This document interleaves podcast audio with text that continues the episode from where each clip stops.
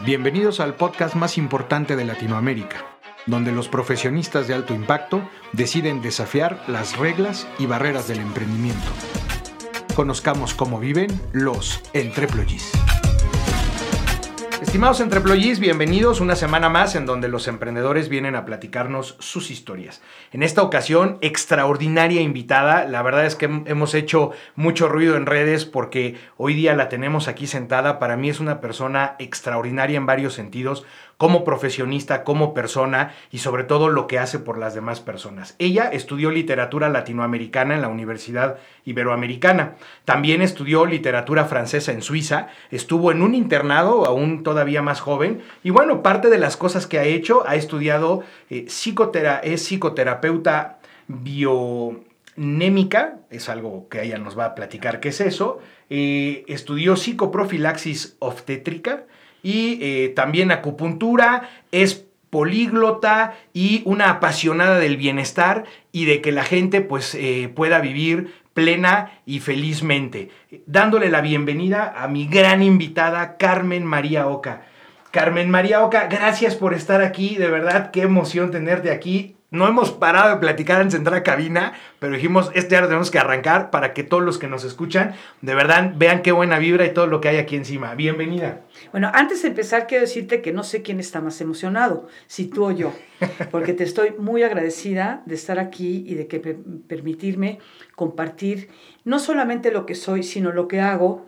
Y te lo decía ayer cuando estábamos hablando en privado, que para mí es muy importante tener la posibilidad en medios abiertos como el tuyo de mandar una lucecita al universo. Vivimos mucho en la sombra, vivimos preocupados, vivimos llenos de miedos, llenos de, situaciones no claras y pues mi misión es esa, mi misión es compartir un poco eh, la parte linda de la vida, la parte positiva de la vida y crear, sí, ¿por qué no?, un pequeño o grande, depende de, de la persona, nivel de conciencia para que las personas individualmente y colectivamente puedan ser mejores y más felices. Muchas gracias, Ricardo. No, hombre, al contrario, un gustazo. Y como siempre en Entreployees, la primera pregunta es, ¿quién es Carmen María Oca? ¿De dónde viene? Cuéntanos tu historia hasta antes de lo que vienes a platicarnos más a fondo, que es tu actividad eh, del día a día, tu actividad profesional. Ok, mira, mi, mi vida es bastante compleja y por compleja muy completa. Estoy profundamente agradecida con ella. Es cierto que no solamente se da kármicamente y se da por destino, sino también mi actitud tiene que ver con ello. Yo nací cubana, yo nací en La Habana, de padres cubanos, sigo siendo muy cubana. Llegué a México en enero de 1959 a raíz de la revolución. Mi padre vino como director general de una empresa refresquera y fue una coincidencia creo que muy afortunada. No voy a hablar de política, evidentemente, pero sí lo que quiero decir es que me sigo sintiendo muy cubana porque lo que llevas en la sangre lo tienes siempre, pero que estoy profunda, profundamente agradecida de que mi padre haya elegido México y no los Estados Unidos como se lo ofrecieron para vivir un exilio lleno de luz, lleno de amor y en un país maravilloso al que respeto, amo y agradezco hasta el día que me vaya de este plano. Y, culturas muy parecidas, ¿no? Eh, en, algunos puntos, la cubana con la mexicana, por ser latinoamericanos, con también sus, grandes matices, por supuesto. Yo no te sé contestar eso, porque yo, eh, hay un factor muy importante en lo que difiero de lo que me estás diciendo, y es el tema indígena. México tiene una historia indígena y una, y una connotación indígena muy importante que Cuba no tuvo porque Cuba llegaron los españoles, estaban los carabalíes y los taínos y los exterminaron porque eran, eran eh, grupos muy, muy elementales, si quieres, primitivos, y entonces se dio un, un concepto y un contexto y una cultura básicamente española. ¿sí? Eh, sí, hubo la negritud. La negritud fue muy importante porque llegaron, justamente después de que llegaron los españoles, los españoles trajeron a los, a los negros como, como esclavos para trabajar el café y el azúcar, en, básicamente, y el tabaco, que son que siempre han sido tradicionalmente las grandes producciones de Cuba, el café, el tabaco y el azúcar. Entonces, ahí se da una, un sincretismo muy importante, incluso no solamente en términos, en términos culturales, porque en, en la época, aquella época, ahora no lo sé, pero en, época, eh, en aquella época el 17% de la, de la población cubana era de color negro, ¿no? Yo no tengo, no tengo absolutamente nada al contrario, y, y, los mulatos también. Entonces, pero fue muy interesante porque ellos traen de Angola y de la religión yoruba.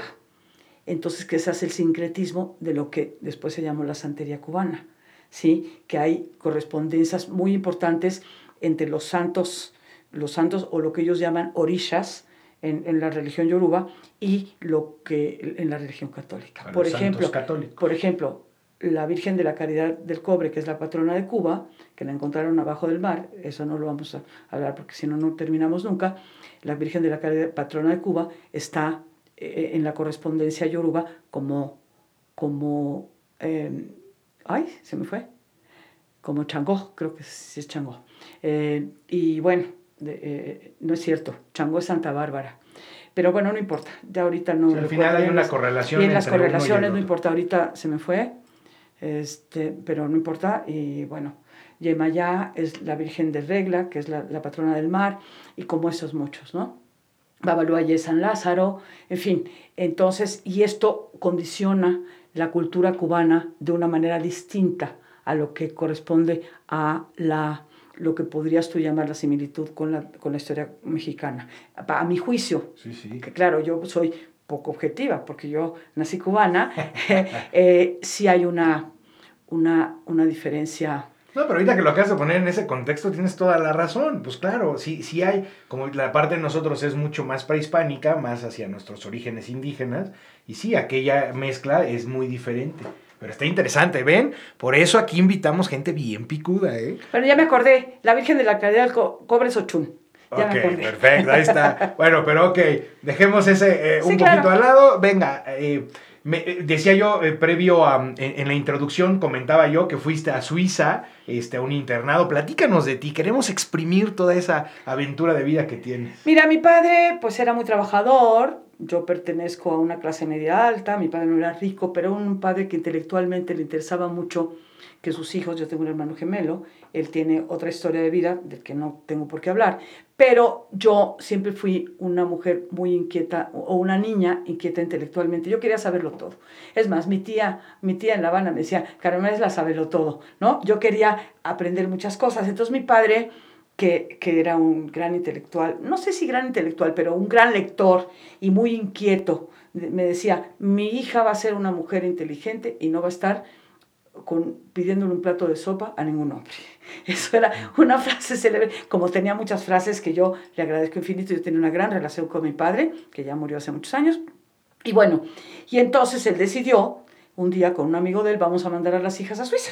Entonces Alejandro y, y, mi papá decidieron que Tita, mi amiga, y yo, que yo no la conocía, pero la conocí, nos hicieron un blind date, nos fuimos al restaurante San Angelín para que conocieran, las hijas se conocieran porque los padres habían decidido que nos íbamos a ir a Suiza. Y así fue, nos fuimos a Montreux, era un, un, colegio de las monjas de Jesús María, las que corresponden a Regina, al Colegio Regina en México, ya no existe, se llama Le, Le Pensionnat Miramont, estaba en Montreux, en Suiza, y ahí estudié francés muy bien. Estoy muy agradecida porque tuve grandísimos maestros, saqué el diploma con una, con una gran calificación, el diploma de la Alianza Francesa de París.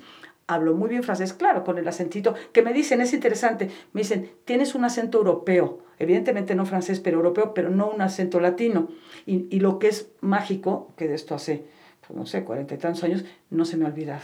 Y no solamente lo hablo, lo escribo muy bien, entonces lo, lo aprendí muy bien. Posteriormente, me caso muy joven y mi exmarido quiso estudiar una maestría y coincidimos y fuimos a Suiza otra vez, a, a, ahora a Lausanne, y entonces mientras él hacía su MBA, yo hice una, un, un curso de literatura francesa en la Universidad de Lausanne, École de Français Moderne.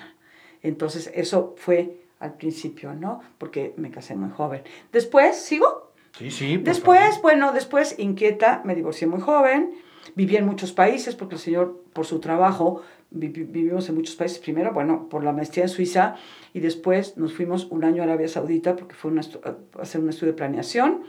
eh, para una empresa, un año en Riyadh, luego estuvimos en Nueva York, también para con la misma empresa hacer un estudio de marketing, y luego estuvimos en Caracas, pues, también con, con su tema su tema profesional, un hombre muy inteligente, eh, tristemente en términos de la, de la relación, de la interacción humana, pues no se dieron las cosas como yo hubiera querido, porque yo me había casado para toda la vida. De ese matrimonio nació un hijo que hoy tiene casi 46 años, está casado por segunda vez con una mujer absolutamente extraordinaria y los, los bendigo y los adoro y con quien tengo muy buena relación y que ahora acaban de emprender una gran aventura y se fueron a vivir a Madrid y están felices viviendo en Madrid. Qué maravilla. Yo pensé que iban a ser papás, dije, oh, esa sí es una gran aventura. No, no van a ser papás porque no quieren hijos. Y lo que me falta nada más de, termino, eh, bueno, me divorcio, me regreso a México y me dije, Karen María Oca, tú tienes un cerebro que funciona, entonces me faltaba eh, estudiar una carrera universitaria y a los 35 años entré a Ibero y estudié literatura latinoamericana. Siempre escribí desde niña, tengo diarios de, de a los 12 años que yo misma los leo y digo, qué buena letra físicamente, qué buena caligrafía y qué buena, qué buena manera de expresarme. Entonces siempre escribí, para mí el lenguaje siempre fue muy importante y estudié literatura latinoamericana, terminé la carrera a los 42 años y después de eso te, tengo dos, dos gracias. Una, estudié lo que tú decías, eh, psicoterapia biomnémica, siempre con el tema de, del ser humano, ¿no? Eh, eh, de, de, de, ayudar a los demás. Es como un poco, un poco lo traigo de origen desde que nací, ¿no? Era como mi, igual que mi hijo es ingeniero industrial y le sabe a los números, yo por otro lado.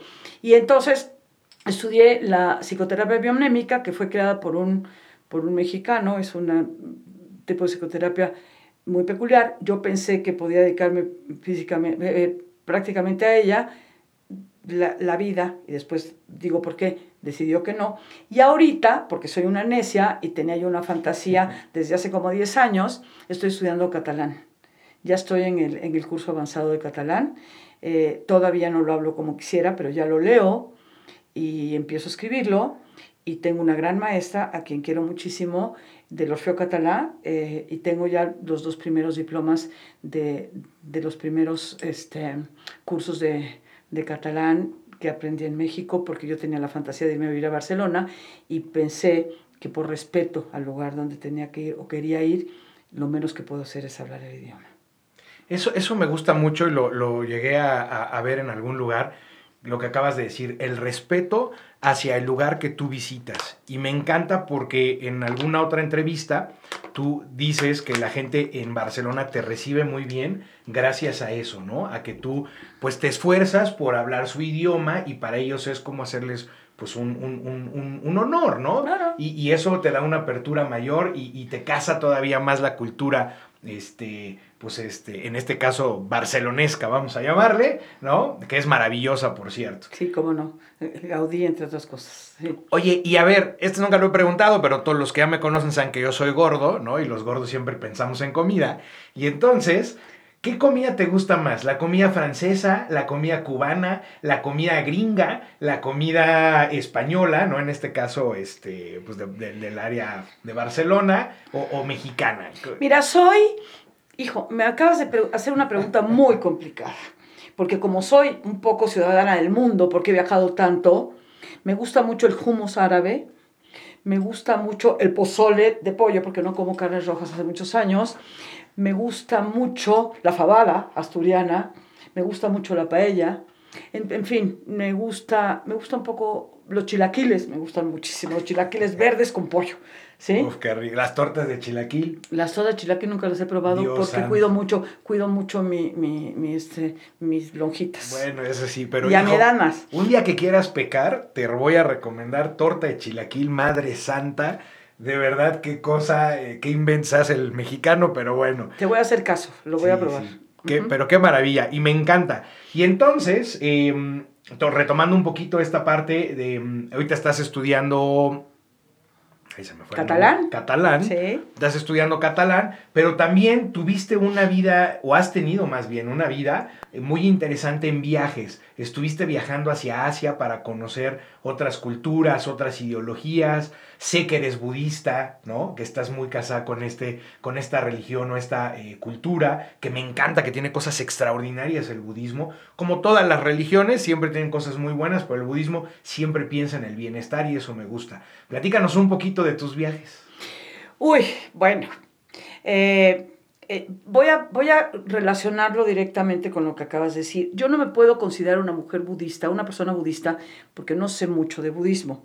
Lo que sí sé es que yo siempre tuve una, una búsqueda espiritual muy importante. Yo estudié en, en un colegio de monjas, en las lomas de Chapultepec, que ya no existe, el Colegio Vallarta, y salí de ahí pensando, sintiendo que ese no era mi Dios, porque mi Dios no es culpa, castigo, sacrificio y pecado.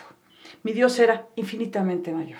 Mira que las monjas eran bravas para eso. Infinitamente más grande. Entonces empecé a cuestionarme la religiosidad como tal de una manera distinta. Y la religiosidad ya no creo en ella. ¿sí? Creo en la espiritualidad. Sería, tenemos que estar seis horas hablando de esto, lo voy a abreviar.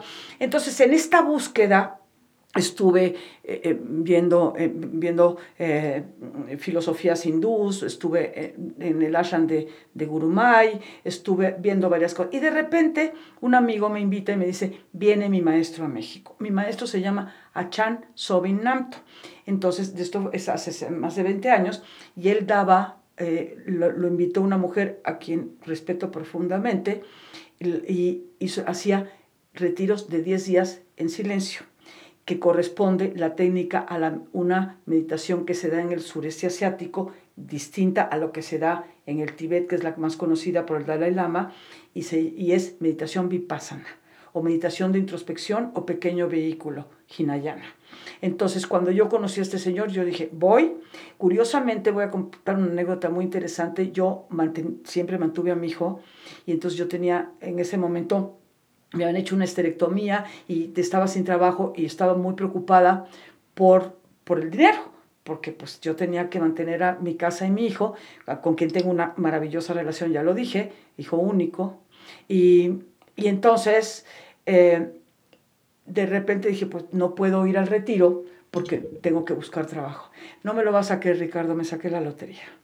No. El 24 de diciembre me saqué 40 mil pesos de aquella época, era mucho dinero y eso me permitió, mira, me pongo chinita cuando te lo cuento y pude ir al, pude ir al, al retiro de 10 días en silencio, en absoluto silencio, y ese retiro, en el momento que yo vi a mi maestro, que hoy tiene 90 años y hacemos sesiones eh, por, por, por Zoom los, los domingos a las 9 de la mañana desde Tailandia, él vive en el norte de Tailandia porque tiene ahí su monasterio, cuando lo vi dije, este es mi camino de vida. De ahí surgen dos cosas muy importantes, hablando de los viajes, lo estoy relacionando. Eh, hicimos, él, él nos invita a hacer un viaje en el circuito budista. Entonces, nos, nos, sus alumnos, que ya éramos sus alumnos, ya había yo oído varias veces porque él había venido, el, el, el, centro de retiro estaba en Tequisquiapan, eh, era una casa grande que era curiosamente de la India María, que la India María se la prestaba a la mujer que, que, organizaba todo esto, a quien le tengo un gran respeto y un gran agradecimiento. Entonces había, el, maestro venía a México y hacía los retiros de 10 días en silencio en esta, en esta casa maravillosa en Tequisquiapan, que era de una hectárea. En fin, estábamos todos muy cómodos, en un, pero no puedes hablar, te, te, te pasas 10 días sin hablar. Las únicas veces que puedes hablar, no puedes tener ni contacto visual. Pero bueno, esa es otra historia. Entonces, ¿qué, qué sucede? que nos invita ya a sus alumnos a reunirnos en Bangkok para hacer el circuito budista. ¿Qué es el circuito budista? Volamos a Calcuta, hicimos donde el Buda se iluminó, que es el, lugar, hace cuenta que es el Vaticano, haciendo una, una comparación, el Vaticano de, de, del budismo que es Bodh Gaya, donde están los centros más importantes de, de las diferentes denominaciones budistas del mundo, pero está el Mahabodhi, que es donde está el Bodhi Tree o el, body, el árbol del Bodhi, donde el Buda se iluminó. Yo estuve ahí y de ahí pasamos a Sarnat. Sarnat está en el Parque de los Venados, donde hay una gran estupa donde el Buda dio su primer sermón. Luego Kushinagar eh, es donde el Buda dicen pasó a Paranivana, o sea, donde murió, y hay una gran, un gran, una gran esfinge este, acostado, y luego pasamos la frontera de Nepal a Lumbini, a Nepal, donde el Buda nació, en la casa donde el Buda nació. Entonces, fue un mes y medio, fue, me cambió la vida, me quité el pelo, en honor a mi maestro, me quité el pelo de repente me rapé, y dije, me rapé porque dije, yo se lo quiero, y le pedí permiso porque no podía salir del monasterio. Estábamos en monasterios de corte tailandés, porque él es tailandés, hacíamos vida monástica. Y la vida monástica te quiero contar que a las 12 del día es la última comida. Y ya no comes, te tomas un tecito a las 5 de la tarde. Y no sabes qué maravilla de viaje, no sabes qué maravilla de viaje.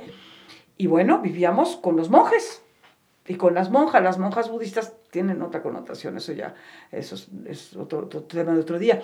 Y entonces, bueno, e, este, estuvimos, estuve yo, imagínate la experiencia tan importante, y cuando yo le dije a mi maestro, maestro, ¿puedo salir? Salí a una, a una peluquería de hombres en, ahí en Botalla, le dije, ¿me puedo quitar mi pelo? Y nada más se sonrió porque es un hombre sabio, sabio, sabio, sabio, nada más asintió, asintió con la cabeza, entendió que yo me quería quitar el pelo en honor a él, porque el viaje tenía un sentido específico, él iba a cumplir 70 años y él iba a retomar sus hábitos, porque había dejado los hábitos 20 años para poder salir de, Tailandia y dar cursos de meditación en el mundo. Tenía un, este, un monasterio que puso en Denver, en Colorado. Entonces él dijo, a mis 70 años me voy a volver a ordenar. Y entonces fue, fuimos a Bodgaya a la ordenación, que fue una cosa maravillosa. Vinieron veintitantos monjes de, de, Tailandia, porque era es un hombre muy importante en la tradición vipassana budista tailandesa. Qué padre. ¿Cuánto tiempo estuviste allá? Y fue, fue un viaje de mes y medio. Es bastante tiempo. En distintos lugares, sí. Íbamos en coche, en, en autobús, en India, que ir en autobús en India está bastante complicado, las carreteras, pero bueno, y entonces íbamos, fue una semana en cada lugar.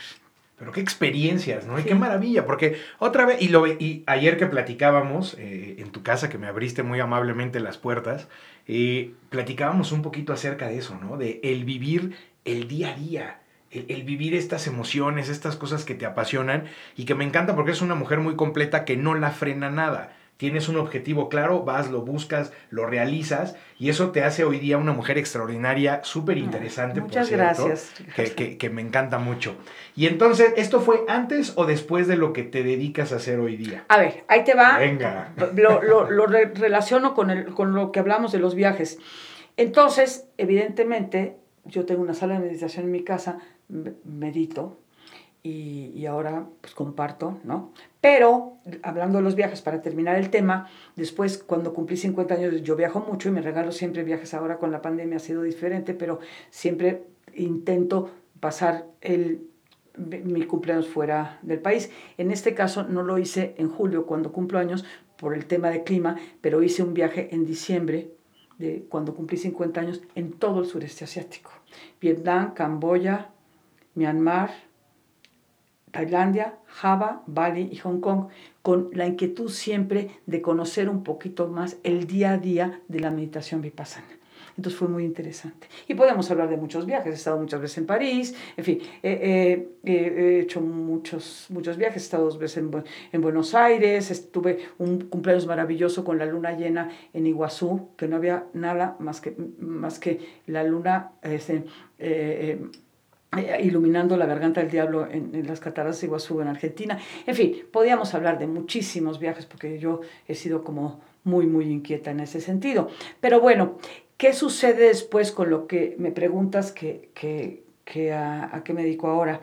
Esto fue muy mágico porque cuando yo estaba estudiando letras, literatura en la, en la Ibero, yo tenía una pareja con quien tuve una fricción fuerte y llegué a la Ibero con mis, mis compañeras, curiosamente anacrónicas, yo tenía 35 años o 37 años y ellas tenían 20, ¿no? O sea, pero Carmen María, ¿no te ves bien? Digo, no, pues me peleé con fulanito, no quiero decir nombres. Y entonces este, me dice, hay una, la coordinadora del departamento de historia es astróloga, ¿por qué no la vas a ver? A lo mejor ella te ayuda.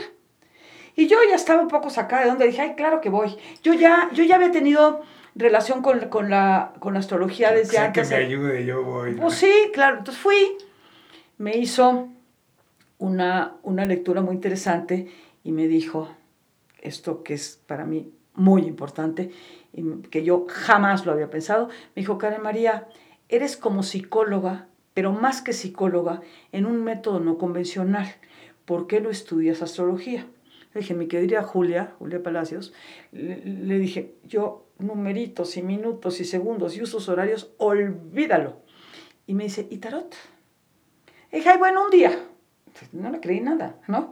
Entonces, bueno, pasaron cinco años, porque yo la veo a ella en lo que los astrólogos llaman el retorno solar, que es el, no son predicciones, son, son como directrices de año con año que se hacen a partir del día del cumpleaños al siguiente cumpleaños. Entonces yo voy a ver a Julia todos los años al retorno solar hasta hoy, hasta hoy que me da ciertos indicadores, eh, y, pero en ese momento, bueno, pasaron cinco años y todos los años decía, Karen María y el tarot, y sí, un día, sí, un día.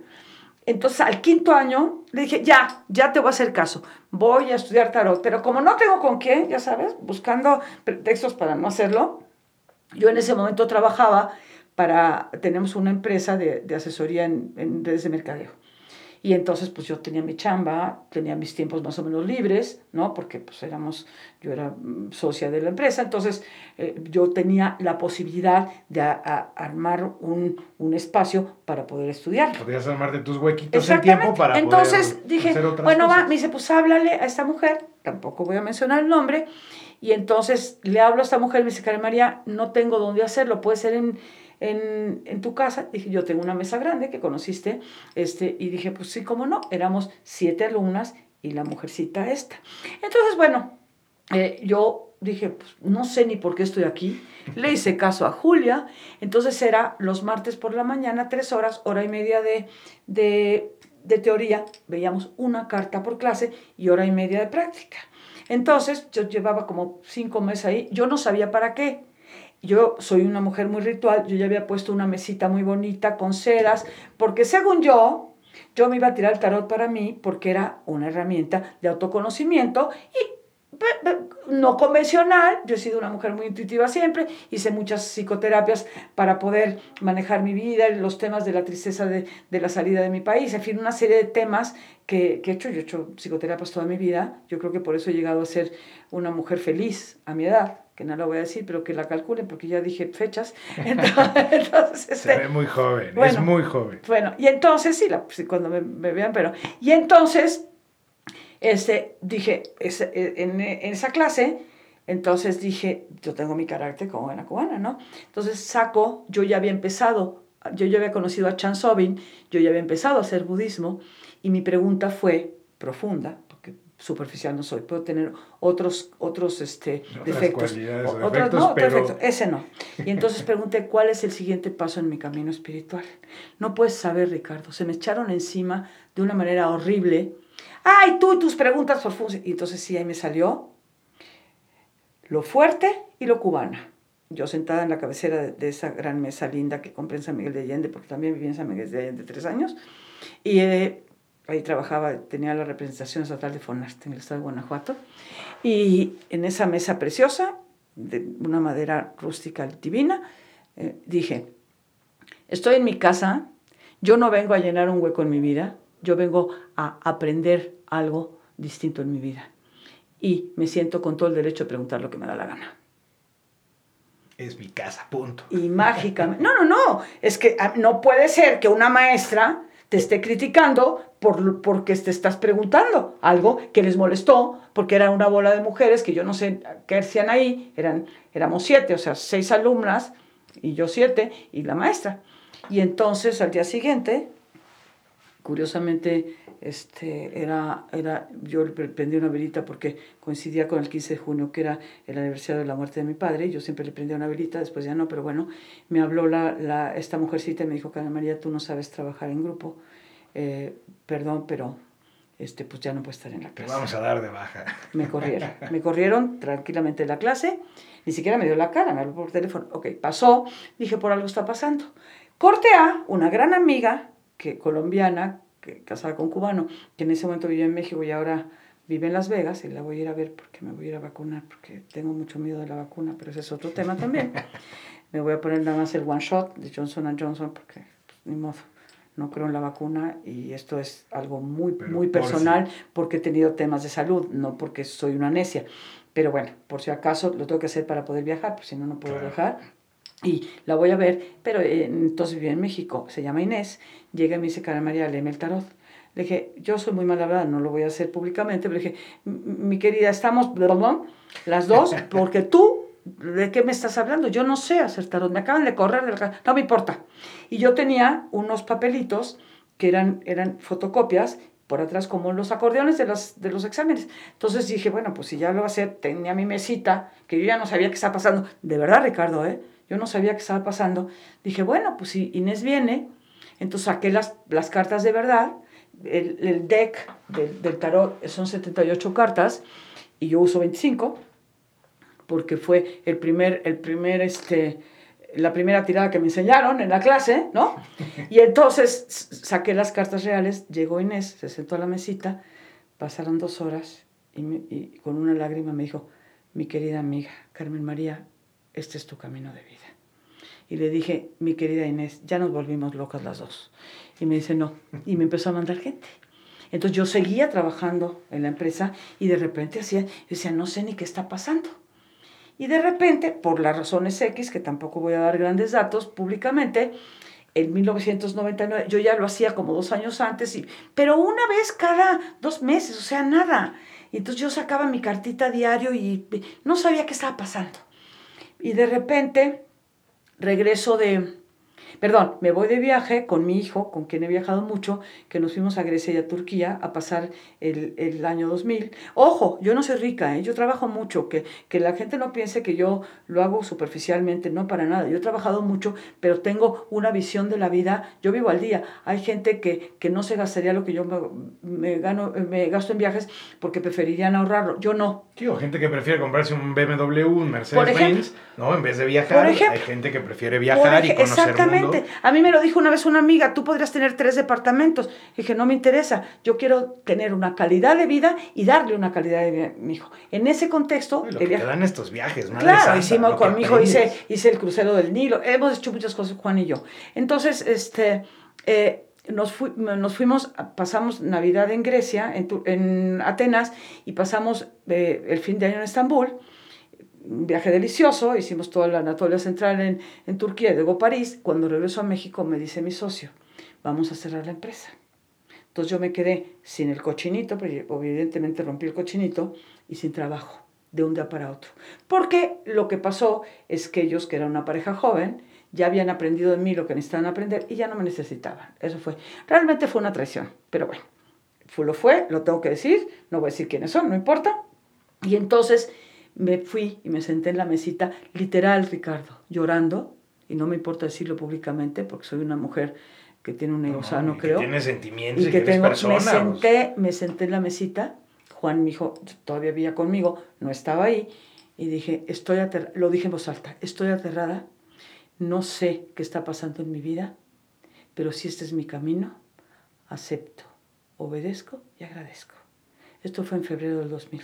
Yo vivo de esta, de esta actividad profesional del tarot desde, desde febrero del 2000 que me entregué a la misión. Y 15 años después, ya nada más para terminar, porque toda mi familia cubana se fue en el exilio a Miami y un día hablando, yo, yo prácticamente no conocía a mi familia porque salí muy jovencita.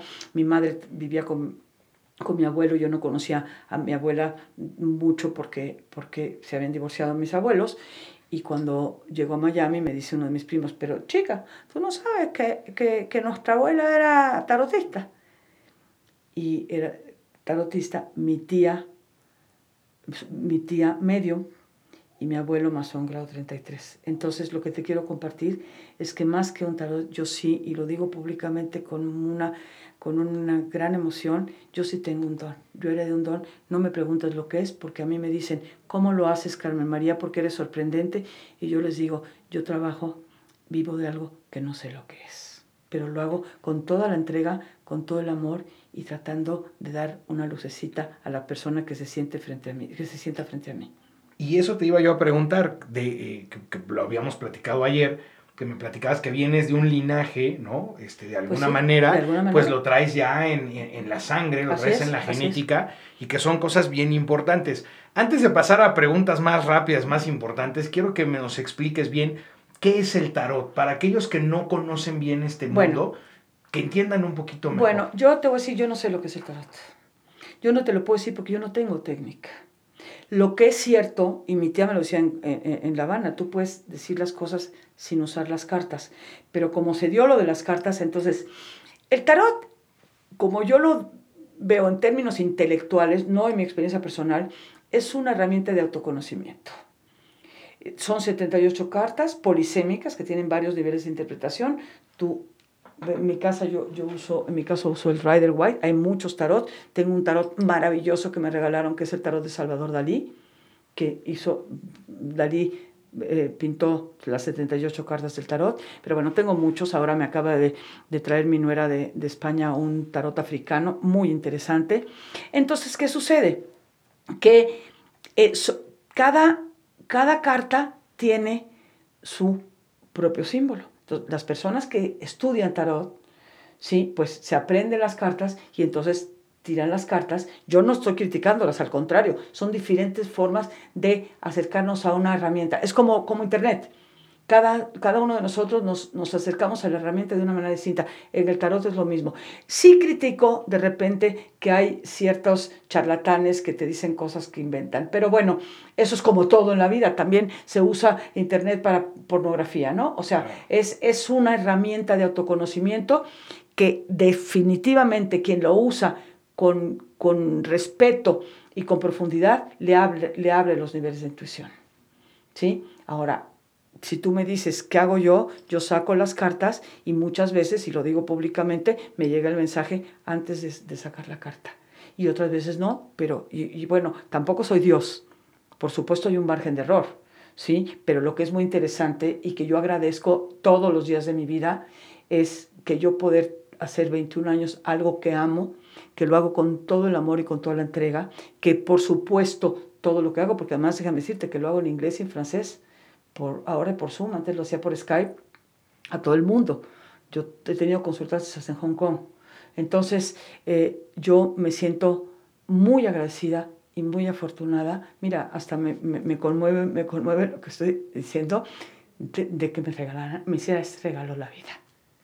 Es que es maravilloso, de verdad. Y no solamente eso, sino que ayudas a muchas personas. Y algo que nosotros hemos platicado y que me decías es, a ver, yo no te voy a, a, decir tu futuro como tal, ni te voy a, ¿no? Ni te voy a decir, oye, mañana no salgas porque igual te vas a resbalar y te vas a romper el cuello, ¿no? Al final, eh, tú instruyes y mezclas, decíamos, combinas estos dos mundos, tanto la parte académica como la parte eh, esotérica, espiritual que traes de don familiar y lo combinas muy bien para ayudar a las personas. Bueno, lo que pasa es que yo me entrego, yo entrego mi 100%. Y lo he dicho, y lo he dicho muchas veces.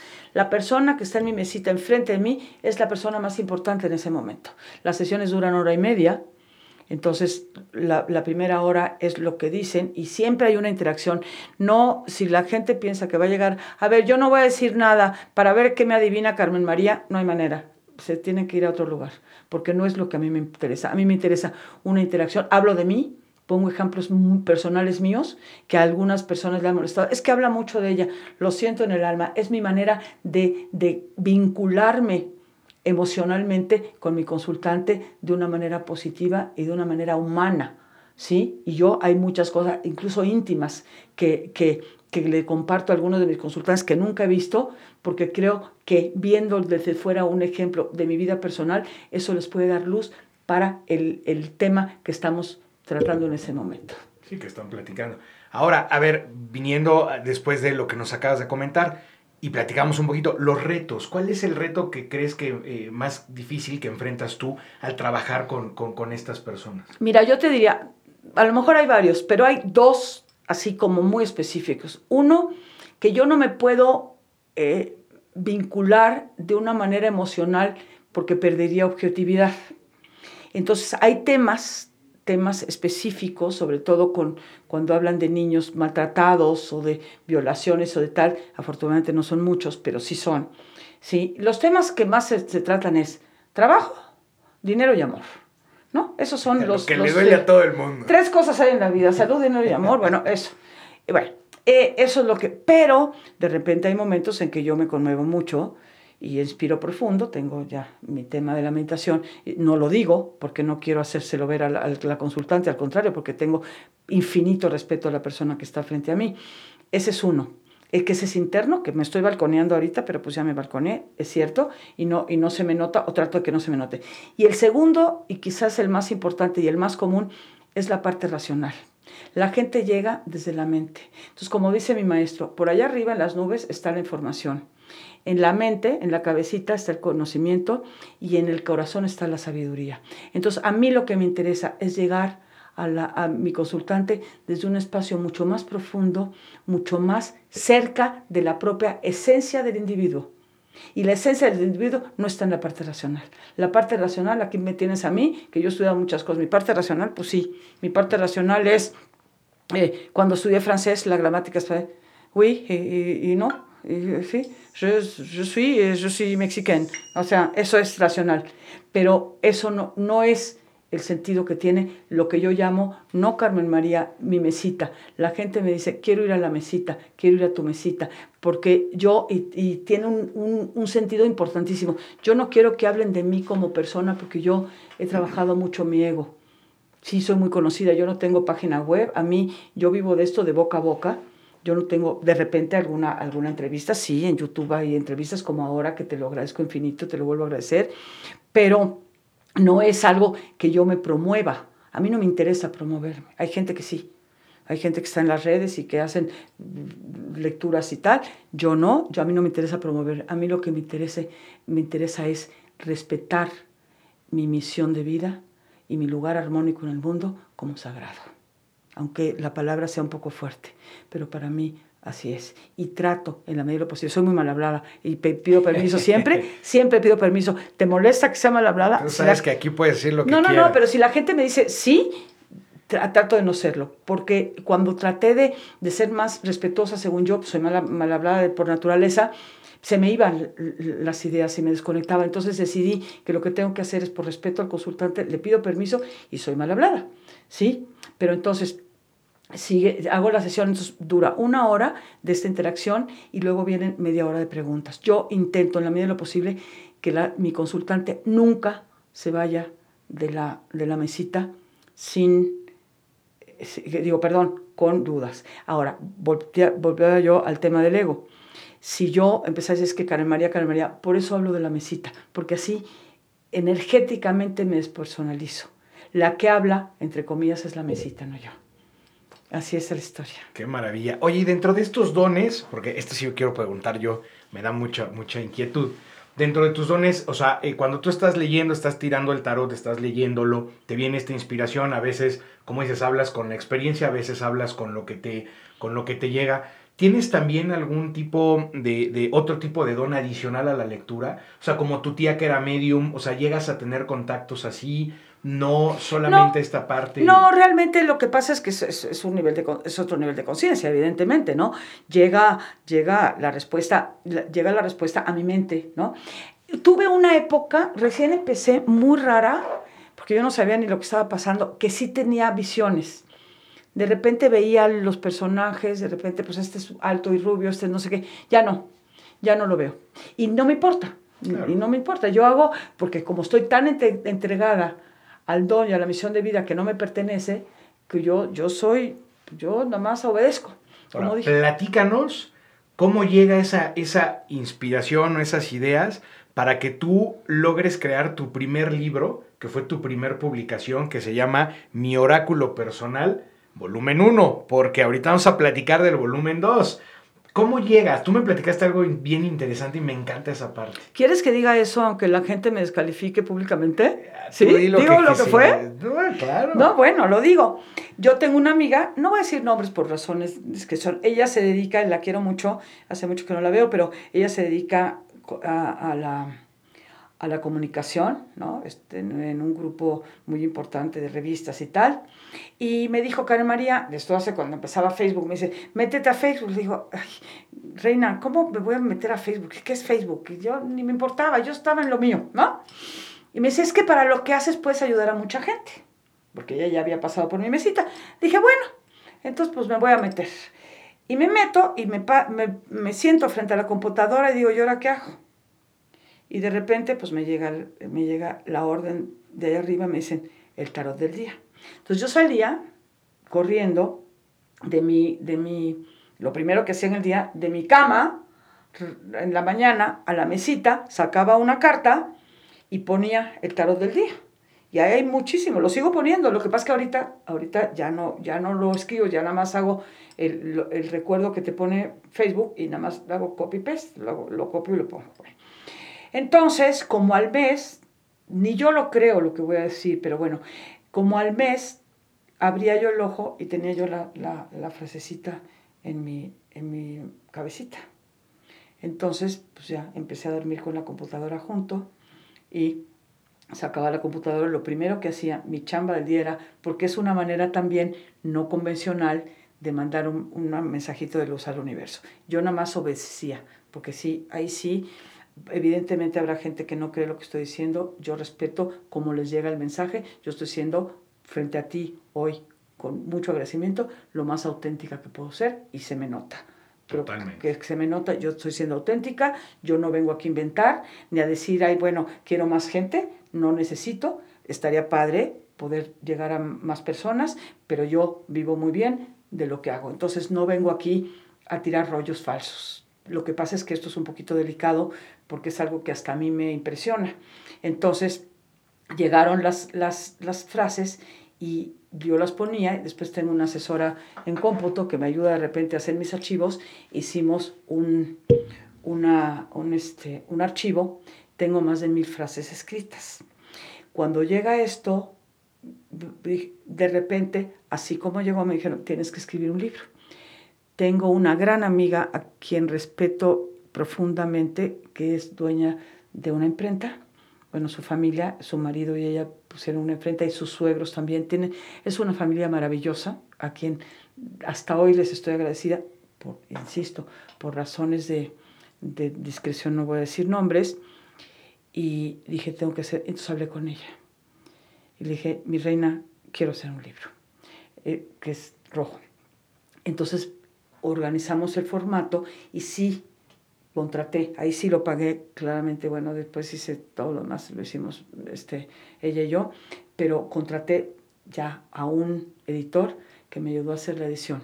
Entonces se llama Mi Oráculo Personal 1, que es en rojo, que ya era una edición de mil y ya se vendió, y está Mi Oráculo Personal 2. ¿Por qué? Es muy importante que te comparta el, el título me costó mucho trabajo encontrar un título adecuado. Pero cuando puse mi oráculo personal es porque en el momento que tú lo tienes en tus manos te pertenece a ti.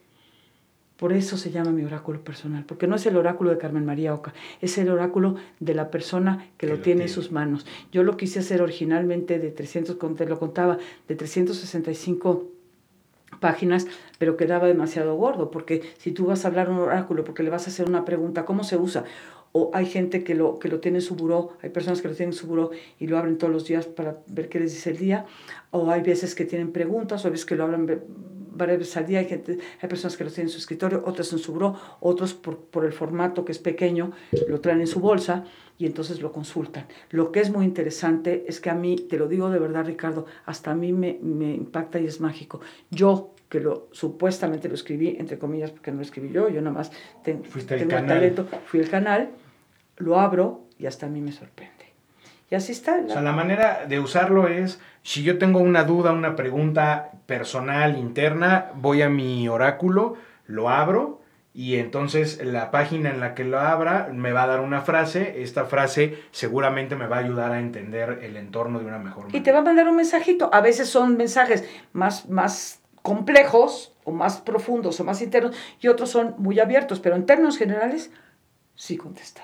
Me encanta, me encanta. Y de hecho, este, bueno, pues aquí eh, Carmen María Oca nos hizo favor de regalarnos uno para, para nuestro programa. Y, y, después de esta entrevista, todas las siguientes, pues vamos a hacer que nuestros invitados pues abran este oráculo ¿verdad? Y que encuentren una frase que les ayude pues a disipar alguna duda, a seguir avanzando, a no perder la fe, a ser mejores personas, porque si algo ya le revisé arriba y abajo al, al oráculo y me encantó, es que siempre habla en primera persona y de manera bien positiva. O sea, no, no encuentras un aguas porque te vas a morir. No, o sea, al contrario, siempre tiene que ver con mejorar, mejorar, mejorar. Y eso es maravilloso porque habla de esta misión de, vida que ella tiene y de lo que todos buscamos, vivir felices, ¿no? Claro. Entonces, eso me encanta, yo agradezco mucho. Ya, lo, ya lo pusimos aquí en, en, la cabina, ya es parte de, nuestro, de nuestro programa y la verdad es que está, está padrísimo. Dinos, mi querida Carmen María, hábitos. Eh, tú decías, yo mis hábitos, pero a ver, cuéntanos un hábito que tú creas que sea importante que la gente debe de tener a la hora de, pues, de hacer lo que le apasiona. Mira, quizá el hábito más importante que tengo, además de meditar, y que tengo un grupo de meditación que, que dirijo, que ahora vienen bien poquitos porque la pandemia y tal, en mi casa yo tengo una sala de meditación y tengo un grupo a las siete y media de la mañana los miércoles, y eh, es, bueno, el hábito de meditar, que a mí me cambió la vida, ya lo dije, pero si lo quiero traducir de una manera más superficial, por decirlo, es vivir el momento presente. Vivir el momento presente es lo que a mí, a mí me permite en mi vejez, porque estoy ya en la tercera edad, el vivir feliz. Lo que pasó ya pasó, a veces sí, hay situaciones así como un poquito que, que, me remiten al pasado y que las trato en terapia. Yo no tengo una terapia convencional, las, los hecho onanos muchas veces cuando tengo un espacio específico que tengo que, que, que trascender o que tengo que trabajar, porque juez y parte no somos. Bueno, es lo que pasa con mi tarot, que es un tarot terapéutico que ayuda muchísimo porque da muchísima conciencia y, y, y resuelve muchas cosas, ¿no? Pero bueno, es vivir el presente. El pasado ya pasó y el futuro no existe nos preocupamos por lo que va a venir, nos. Entonces, es un hábito que a mí me da una sensación de seguridad y de libertad. ¿Por qué? Porque sí puedo manejar el presente. El pasado no, porque ya pasó, y el futuro menos. ¿Sí? Eso no quiere decir que no hagamos planes, pero estoy hablando en términos energéticos y emocionales. O sea, yo tengo el plan de que quiero el año, el año que entra irme a, a ver a mis hijos a Madrid. Es un plan pero no estoy conectada ni emocionalmente, ni energéticamente, ni físicamente con el, con el plan o con el proyecto, porque estoy desde el presente. Eso es, eso es pues, el, el hábito más importante que le podría yo. y trabajas, ¿no? Lo trabajas, lo vas trabajando en el día a día. Otro hábito que tengo, que sí me es muy importante, que a veces me da culpa, pero ni modo, es descansar.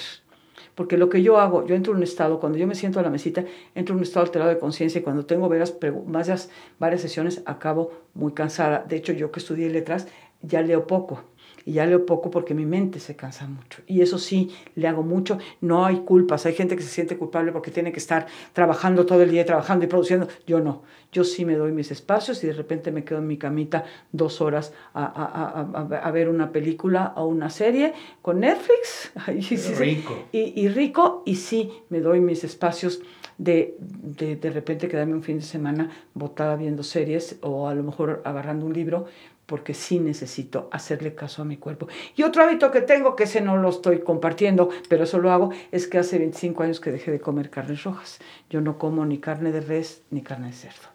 Y la meditación también me decías, ¿verdad? Bueno, la meditación, evidentemente. Es Yo es sentarme a meditar y, y, observar y, dejar pasar, que es lo, la meditación vipassana, la meditación de introspección.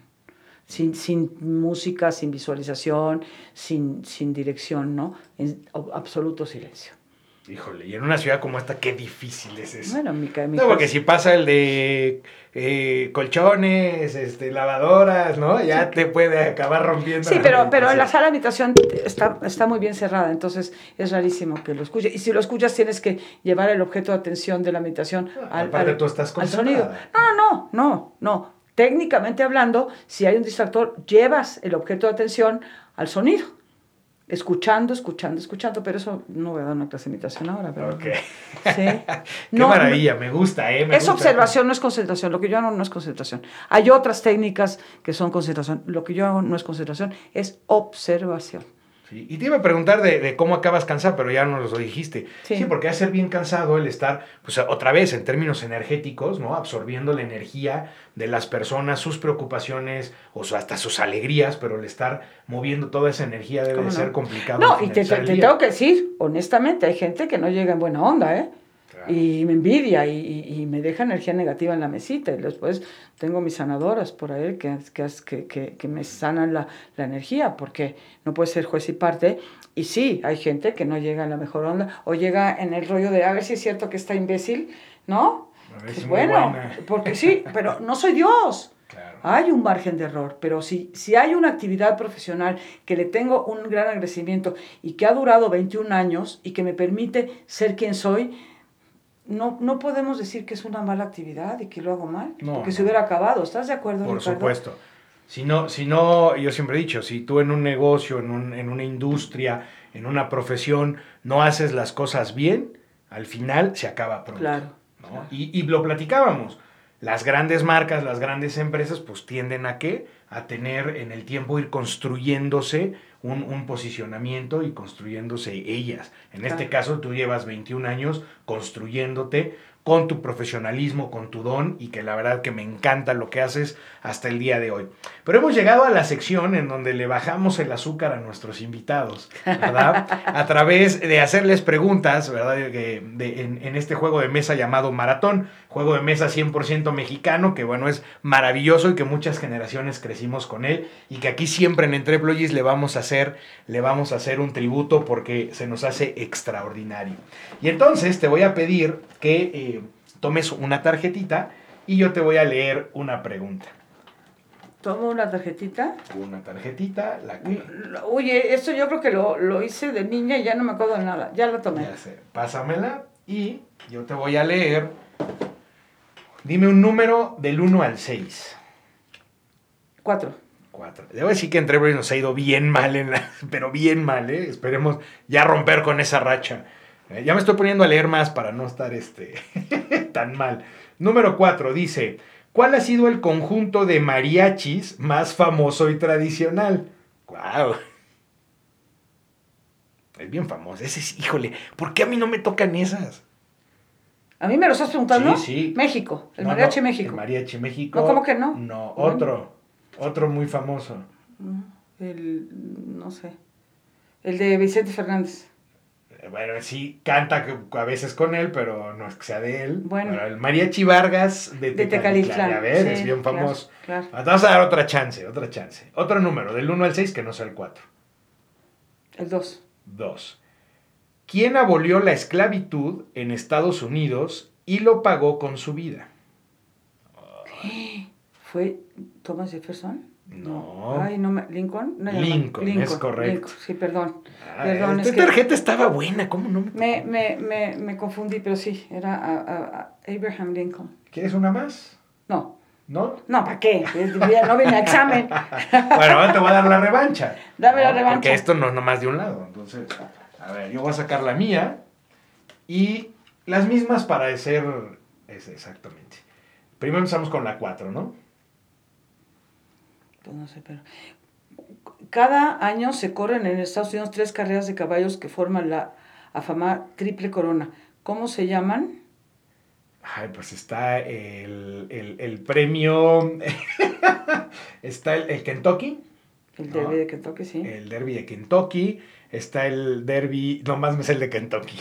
Así es, el Preakness y el Belmont Stakes. Vámonos. Bueno, eh, vamos a poner punto 33 a favor de entre employees. Y eh, a ver, la otra era la número 2. A ver. ¿Qué parentesco tuvo Catalina de Aragón, reina de Inglaterra, con Felipe II, rey de España? ¿Qué parentesco tuvo?